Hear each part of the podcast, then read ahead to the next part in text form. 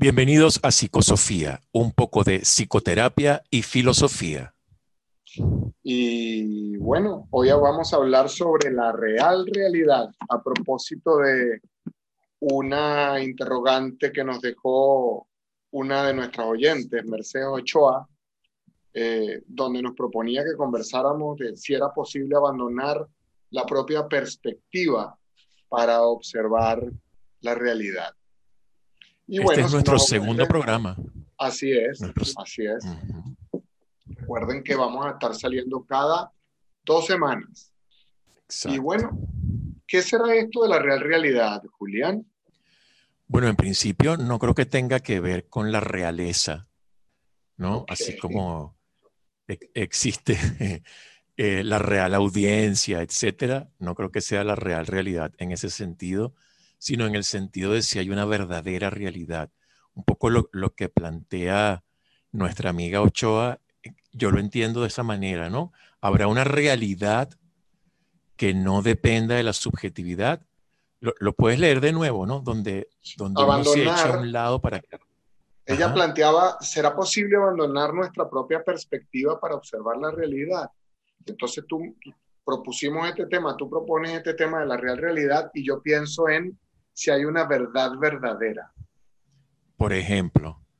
Y fíjate, se, me ocurre una primera manera de entrarle a esto, que sería algo así como si yo estoy fantaseando mucho, si yo estoy evadiendo la realidad y me, y me invento una fantasía, sustituyo, digamos, incluso cosas obvias por cosas fantaseadas, este, mi esposa no es tan mala, mi marido no es tan malo, o no me pega tan fuerte, o, el mundo, qué sé yo. Sería interesante que yo me eche a un lado, que yo eche a un lado mi fantasía para encontrarme con algo más rotundo, más real, ¿no? Que yo pueda eh, confrontar eso. Y estoy pensando ahora también en Edgar Morán, ¿no? Edgar Morán, lo cuento rápidamente porque el tiempo es oro. Edgar Morán plantea que hay como tres fuentes de error fundamental, eh, que, siempre me ha gustado esa idea, ¿no? Lo dice en Introducción al Pensamiento Complejo. Dice, bueno, una primera fuente de error es el error de percepción. Ah, yo pensaba que íbamos a hablar de tal cosa, ¿no? Pero me equivoqué, aquí estoy viendo que es otra cosa. O pensaba que la salida para llegar a Santiago de Chile era esta, ¿no? Pero es esta otra. Ese es un error de percepción. Luego está el error lógico, que es la coherencia. Ahora que descubro que la salida para entrar a Santiago es esta, lo coherente sería irme por ahí. Y, este también tiene un criterio de, verificación que es actuar en consecuencia. Pero ahora viene lo que él llama la principal fuente de error. Él lo, él lo piensa como en las ciencias sociales, pero yo creo que se aplica a todo y se aplica a la vida. Y a eso voy. La tercera y principal fuente de error es el error ideológico una especie de no hay peor ciego que el que no quiere ver. Entonces alguien puede decir, por ejemplo, ah, lo que ocurre en Venezuela es muy interesante porque por fin se materializó la izquierda y se cuida al pueblo y tal. Bueno, si es así, yo tengo que ir a los hospitales y ver que funcionan muy bien y que las universidades funcionan maravillosamente, las universidades públicas. No me puedo encontrar con esto, por ejemplo, que es un dato concreto. Y aquí vengo con lo de la realidad, ¿no? Datos concretos, específicos, palpables. No puedo encontrarme, por ejemplo, con que un profesor universitario del más alto rango en Venezuela gana cuatro dólares al mes y un buen chocolate vale cuatro dólares o, un cuarto de kilo de queso. No puedo decir ya va, esto es una maravilla, cuando con lo que me encuentro es una cosa nefasta. Eh, el país que gana por sexta vez en el mundo el mayor índice de miseria económica, que, tiene que, es la relación entre el, sueldo mínimo y la inflación. O sea, si aquello es este desastre social que ha generado una de las diásporas más grandes de Latinoamérica y sin duda la más grande del país, perdonen que ponga este ejemplo, pero es el que me vino a la mente, yo tengo que encontrarme con esa realidad y decir, ya va, lo de que era la encarnación de una izquierda importante, bien llevada, es una fantasía. La realidad ¿verdad? El, error de percepción me está diciendo otra cosa, la percepción me está diciendo otra cosa. Lo lógico sería pensar en, acorde con esto. me llama la atención que lo apuntas por el lado del error. Es decir, estás planteando que hay una posibilidad de percibir lo verdadero o de estar equivocado. ¿Sí? Exacto. Eh, y en el mundo de la psicoterapia, fíjate, eh, la cosa no es tan, la cosa no es tan, uh, como diríamos, tan fácil de plantear. Porque la perspectiva al menos desde el punto de vista psicoterapéutico, tiene que ver con el estado emocional en el que está eh, el individuo, tiene que ver con eh, el, estado volitivo que en algún momento está desarrollando, tiene que ver incluso con la impronta cultural, con, la, con la impronta familiar que posee y que parece, mientras yo te escuchaba, yo pensaba, ¿será posible percibir la realidad tal cual es, que es un problema, un problema que plantea el método científico y que intenta resolver el método científico de una manera sistemática. Es posible para el ser humano percibir la realidad. fíjate que ya percibir la realidad sugiere una cosa interesante. No la estoy viendo. Parece que solamente me tengo que conformar con percibirla. Y esto me, me, esto me genera una segunda pregunta todavía más compleja. ¿Y cómo sé cuando estoy percibiendo la realidad? Claro. E, ese, ese tema es fascinante. Y, yo, pero yo quisiera todavía quedarnos un poco en, en, este otro, que es, porque pienso incluso en la, en la psicoterapia. E, efectivamente, digamos, estamos hablando de un ámbito subjetivo, que de todas formas me puede permitir tener eh, criterios de verificación concretos. Eh, ahora pienso, eh, Merleau-Ponty era también un gran estudioso de los psicólogos gestálticos, no de los terapeutas, sino de la psicología gestal, ¿verdad? Wertheimer, Kafka, etc. Y el tipo ponía un ejemplo que, es un, que era un paciente que decía que lo llamaban por teléfono. Entonces, la, locura del tipo, aunque el, el, término no sea muy correcto, era, me llaman por teléfono, tengo unas llamadas. Hasta que un día el médico se trae un teléfono de verdad y lo pone a sonar. Y le dice, ah, esta debe ser la llamada para ti. Y el paciente le dice, no, no, no, eso no es exactamente como yo lo oigo. Y el médico le dice, pues te cuento que esto es un teléfono de verdad palpable. Mira la diferencia. Y a partir de ahí, el tipo empezó como a tener eh, este contraste entre lo que puedo estar imaginando y algo que por lo menos es más real, ¿no? Y en psicoterapia también eso puede aparecer. Es alguien que, y perdona que me meta yo en ese terreno, pero puede, puede haber alguien que, que esté diciéndote, no, es que yo hago todas las cosas mal. Y tú le puedes responder, ya va, pero me acabas de decir que aquí lograste esto y saliste sobresaliente cum laude. Y luego en la sesión pasada me dijiste esto que salió buenísimo. Parece ser, según los criterios concretos de realidad, que no es cierto lo de que todo lo haces mal. Entonces lo confrontas con eso. Ah, es verdad. Pareciera que es una cosa mía, que es una fantasía mía lo de que lo hago todo mal. Porque si voy a lo concreto, a lo real, descubro que no es así. Y ese contraste es fundamental, tanto en ese contexto como en muchos otros, ¿no? El espejismo, por ejemplo, ¿verdad? La fantasía. Yo no sé qué será la realidad como tal, pero sí puedo generar un contraste entre algo que puede estar fantasiado y que se contrasta con otra cosa que pareciera más concreta, más ahí, más, un criterio concreto, ¿no? Un dato específico. Una de las cosas que ha hecho más difíciles el estudio de la mente en el ámbito de la psicoterapia es que justamente no hay un experimento científico que podamos desarrollar para ver qué es eso que ocurre en la mente de cada uno de nosotros. Y lo que ocurre en la mente de cada uno de nosotros es esto que podríamos llamar perspectiva un punto de vista particular al respecto de las cosas del mundo. Y esa perspectiva que ocurre en la mente de cada uno de los seres humanos, bueno, no es susceptible de ser analizada desde el punto de vista científico por un hecho fundamental. Tú no puedes observar lo que ocurre en mi mente y yo no puedo observar lo que ocurre en la tuya. Sin embargo, eh, los avances que ha generado eh, el estudio sistemático del mindfulness apuntan una cantidad de avances relativos a, parece, que hay ciertas cosas que podemos sistematizar en el estudio de la mente. ¿Y por qué estoy trayendo este tema a, a, nuestra discusión de hoy? Bueno, justamente porque ahora quiero replantear la interrogante de nuestro oyente.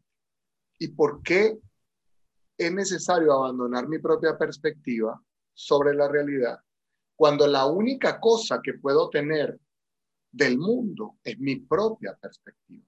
Es decir, Así es. es decir, solamente mi visión del mundo es la que es válida para mí, es mía, es la que me hace individuo y es la que en última instancia me define como un ser único. Cosa que desde el punto de vista psicoterapéutico me importa muchísimo.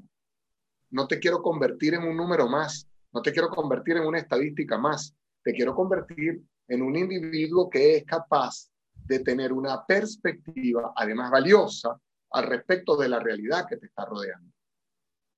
Sí, con, lo cual podríamos estar planteando la siguiente sutileza. En, el ejemplo que poníamos antes, o que yo ponía antes, el de no, lo hago todo mal, y luego el, psicoterapeuta me demuestra con casos específicos que no es cierto, lo que podríamos decir es que yo he hecho a un lado una perspectiva mía, pero que mi perspectiva puede modificarse y se puede modificar dependiendo de los datos que aparecen, ¿verdad? Y esto lo hago constantemente. Eh, eh, es el espejismo, vas conduciendo, adelante hay un charco, voy a bajar la velocidad, hay agua. No, no hay agua, era un espejismo, era, era el reflejo del sol sobre esa superficie plana. Y entonces modifico mi perspectiva. Lo que parece agua, en realidad es un, un espejismo. Lo que tú dices, ¿no? Me sigo quedando con mi perspectiva, pero mi perspectiva puede evolucionar, puede cambiar, puede enriquecerse a partir de ciertos datos.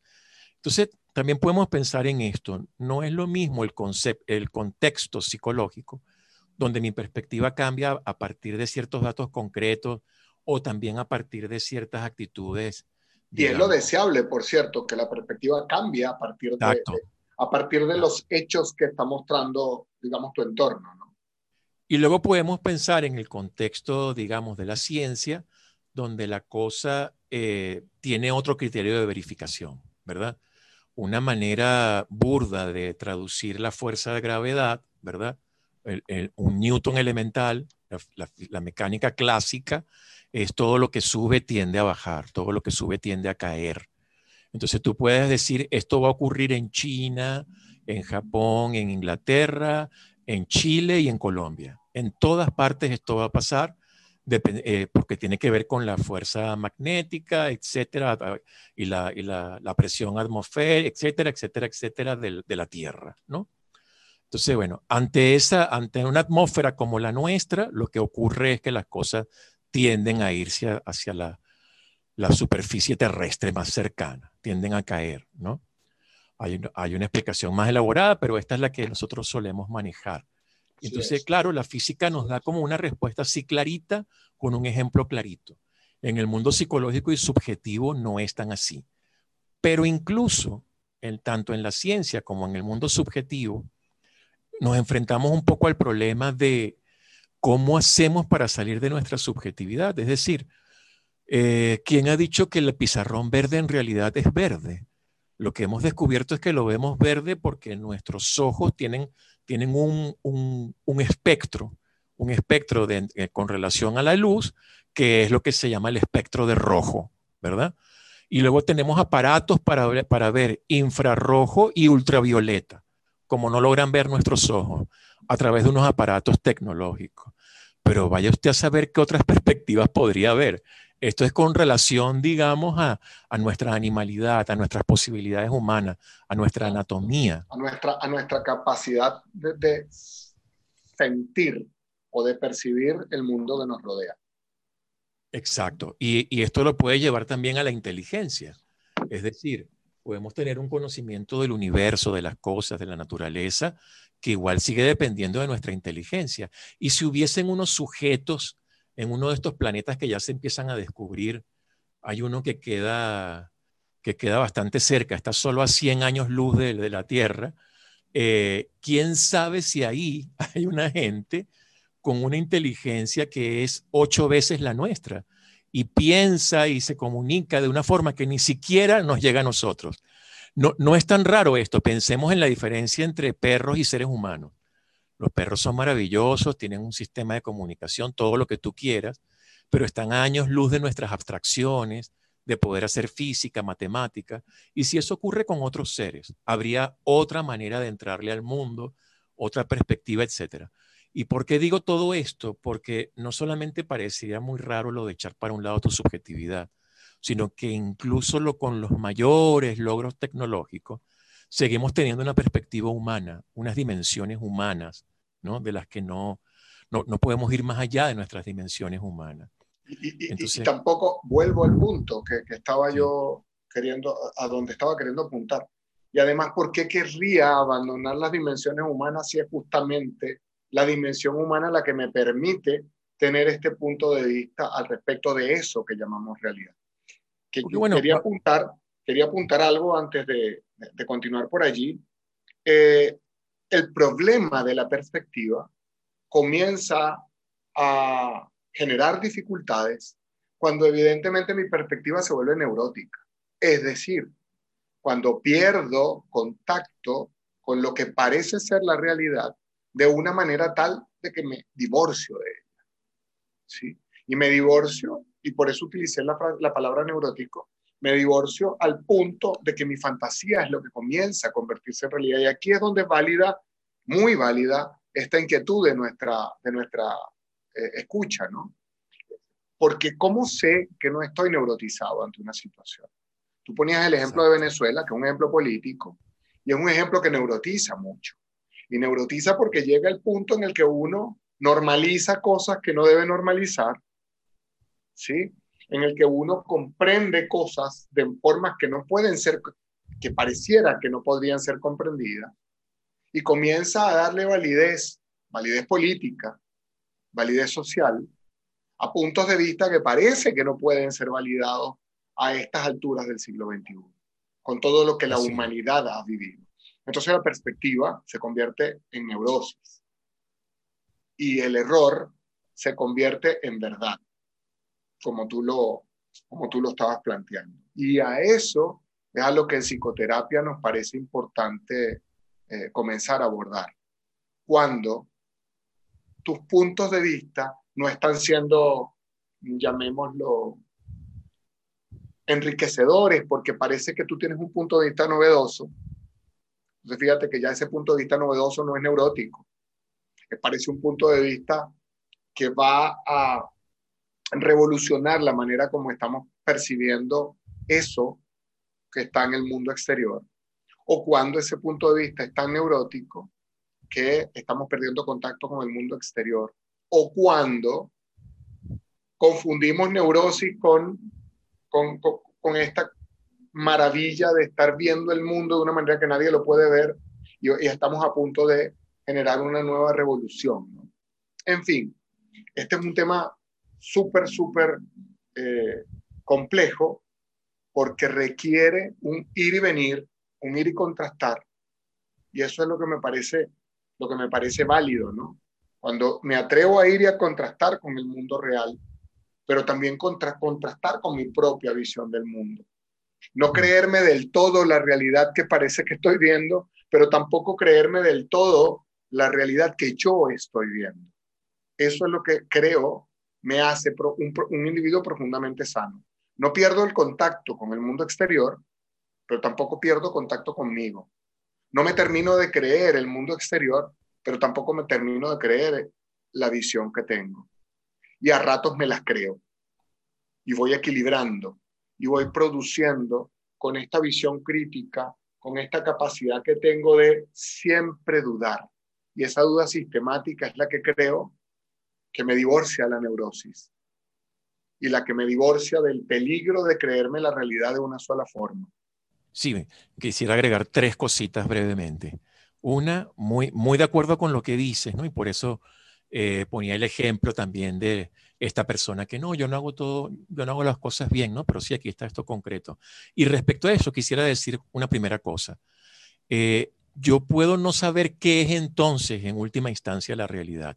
Y sin embargo, a través de ese, de ese contraste, plantear una noción de realidad y una noción de fantasía, un poco en, conexión con lo que estabas diciendo, ¿no, Miguel? Es decir, yo, yo no, no tengo por qué decir sé en última instancia qué es la realidad, no lo sé, pero fíjate, sí sé que hay una diferencia entre el sonido del teléfono que suena en verdad y el que imagina el paciente. Y ese contraste y esa diferencia es fundamental. Podemos llamar realidad al que está sonando ahí y también yo oigo y fantasía al otro. Es ese contraste fundamental. Como pasa con muchas otras cosas, puedo no saber de manera última qué es el amor, pero el hecho de que me den una bofetada cada vez que llego a donde vivo con mi pareja, yo podría decir, ya basta, no se me parece, ¿no? Sea, sea una bofetada este, concreta o, metafórica. No sé en última instancia qué será, pero esto no se me parece. ese contraste yo creo que es fundamental, porque ese contraste genera nociones para diferenciar y se puede aplicar también en la percepción empírica. Por eso ponía el ejemplo del espejismo. No sé qué será de manera última la realidad, pero sí puedo diferenciar entre un espejismo y la ausencia de agua en la superficie de la carretera y por tanto no tengo que bajar de velocidad. Lo, segundo que quisiera comentar es que fíjate que el error fundamental en, Edgar Morán, que aplica para la filosofía, para las ciencias sociales eh, y para la psicoterapia, me parece a mí, por lo que estabas diciendo, es que ese error es, es una especie de fantasía. Ahí estaba la posibilidad empírica de que te dieras cuenta. Voy, a poner un ejemplo político, pero ahora distinto. En, Estados Unidos hay hay todo un país dentro de ese país que es pobre. Hay aproximadamente unos 34 millones de pobres en el país más rico del mundo en términos económicos.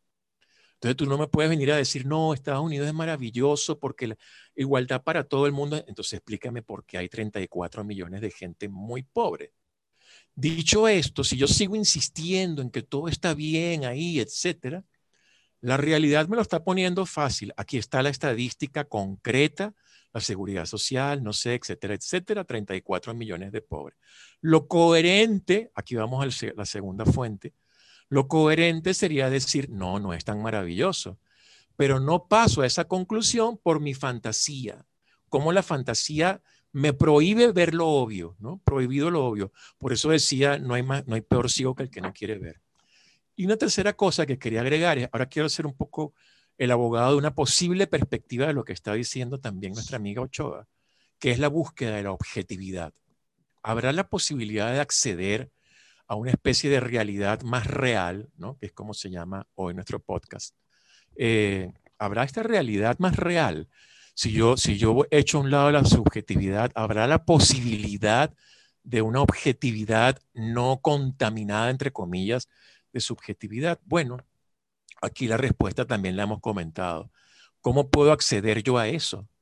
Vamos a suponer que esa hiperobjetividad, que esa objetividad verdadera va a implicar seis dimensiones. ¿Cómo hago para acceder a las otras dos? Porque puedo acceder a cuatro, ¿no? La cuarta es el tiempo. ¿Cómo hago para acceder a las otras dos? ¿Desde dónde? Si mi cuerpo está limitado, mi percepción, mis ojos, tal, tal cosa, y esto es un viejo problema filosófico, Kant lo llamaba el mundo nouménico, ¿no? Nosotros tenemos la, la, la, realidad, son las posibilidades de la experiencia, el mundo fenoménico. Fenómeno, fenómeno es lo que se nos presenta, lo que está ahí, ¿no? En nuestra vida, en nuestra cotidianidad. Exacto, y el noumeno sería una cosa, una especie, por eso se suele leer a Kant como una especie de neoplatónico porque el no menos sería algo que está más allá de eso. ¿Y quién diablos tiene acceso a eso? ¿Quién puede tener acceso a eso si, la, si tu propio cuerpo no te da para eso? Vamos a suponer que esa realidad objetiva te permite ver el mundo entero al mismo tiempo. ¿Cómo haces para tener eso si, si no eres más que un ser humano? ¿no? Que también va a ser un problema para la fenomenología como tal. Hasta ahí llegan nuestras posibilidades. De manera que incluso aunque eso existiera por alguna razón, una varita mágica o algo así, no vamos a tener acceso a esa experiencia. Y aquí se me ocurre, es un poco la, explicación de por qué eh, en la religión las grandes entidades divinas tienen que volverse carne, porque si no, no se entiende. ¿no? Imagínate un, sujeto como Dios o diosa, ¿verdad? Con todas esas posibilidades, ¿cómo llega uno? ¿Cómo lo puede ver uno? Tienen que encarnarse. Entonces son Cristo, son Mahoma. ¿no? Sí, eh, y eso lo quiero atar con, y creo que ese es el tema que vamos a desarrollar en el próximo podcast. Parece que en última instancia tiene que haber una, un ejercicio de aceptación de la, de la realidad limitada que podemos percibir. Parece que tiene que haber un ejercicio de conformismo eh, que no quiero que se vea desde el punto de vista negativo, pues, sino, bueno, parece que tengo que reconocer, tengo que aceptar que tengo una limitación. La realidad no, no está limitada, la realidad está ahí, inmutable, permanente, eh, maravillosa, gigante, universal, pero yo no puedo acceder a ella. Por lo tanto, parece que hay un tema insalvable, no importa cuánto me acerque a él, pero parece que hay un tema insalvable entre lo que yo percibo como realidad y la realidad misma. Eh, y sin embargo, existe el contraste, ¿verdad? Claro, totalmente. Y ahí, quería apuntar en esa maravillosa palabra que permanentemente surge, o al menos surge en mi propia percepción de la realidad, que es el equilibrio. Esta posibilidad que tengo permanentemente ahora, como la estábamos planteando, de ir y venir, de contrastar la realidad, esa que está allá afuera, y de contrastar mi perspectiva permanentemente. ¿Eh?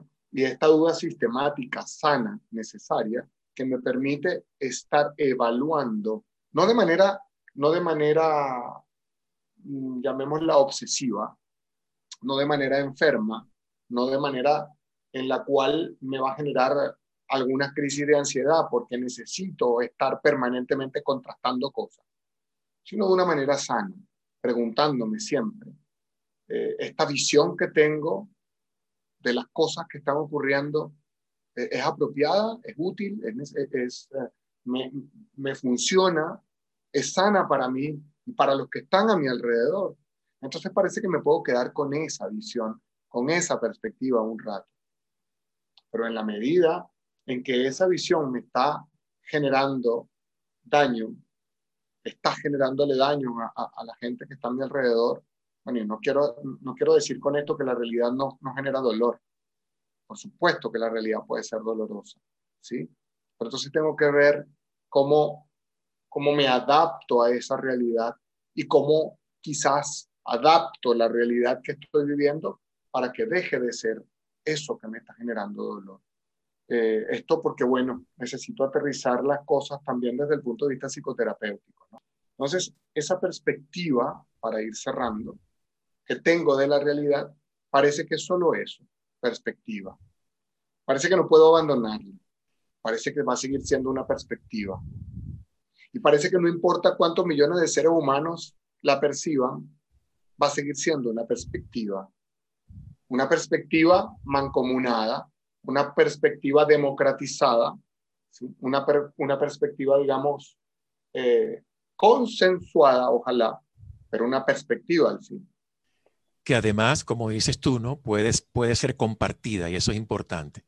Es como, no me puedo quedar, este también es un viejísimo problema filosófico, no me quedo solamente en mi subjetividad, lo que se llama el solipsismo, ni, ni, tampoco, o el subjetivismo, ni tampoco me puedo quedar en, en, un mundo objetivo, ¿no? El objetivismo, sino en una mezcla de los dos.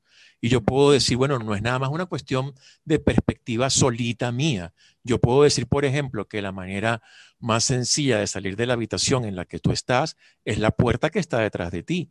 La manera más sencilla de salir y mantenerse con vida, o sea que queda, queda negada la posibilidad de la ventana.